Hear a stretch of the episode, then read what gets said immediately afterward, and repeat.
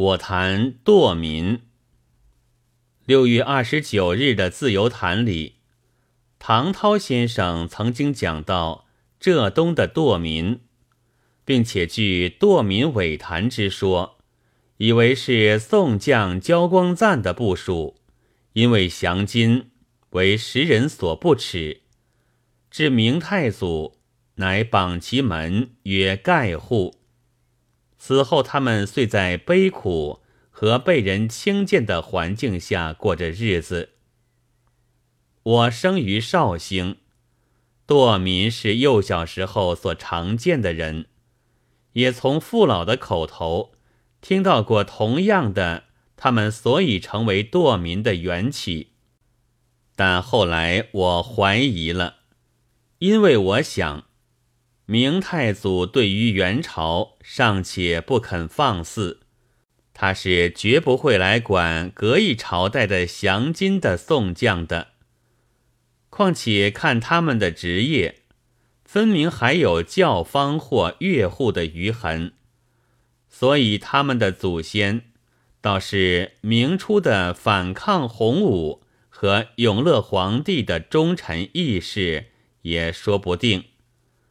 还有一层，是好人的子孙会吃苦，卖国者的子孙却未必变成堕民的。举出最近变的例子来，则岳飞的后裔还在杭州看守岳王坟，可是过着很穷苦悲惨的生活。然而秦桧、严嵩的后人呢？不过。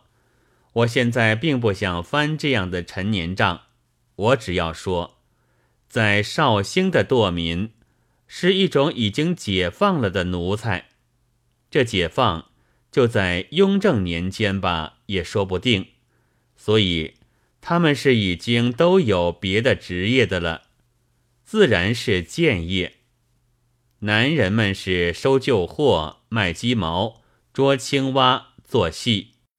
女的则每逢过年过节，到她所认为的主人的家里去道喜，有庆吊事情就帮忙。在这里还留着奴才的皮毛，但势必便走，而且有颇多的犒赏，就可见是曾经解放过的了。每一家堕民所走的主人家是有一定的。不能随便走，婆婆死了，就使儿媳妇去，传给后代，恰如遗产的一般，必须非常贫穷，将走动的权利卖给了别人，这才和旧主人断绝了关系。假使你无端叫他不要来了，那就是等于给予他重大的侮辱。我还记得民国革命之后，我的母亲曾对一个堕民的女人说：“以后我们都一样了，你们可以不要来了。”不料她却勃然变色，愤愤地答道：“你说的是什么话？我们是千年万代要走下去的，就是为了一点点犒赏。”不但安于做奴才，而且还要做更广泛的奴才，还得出钱去买做奴才的权利。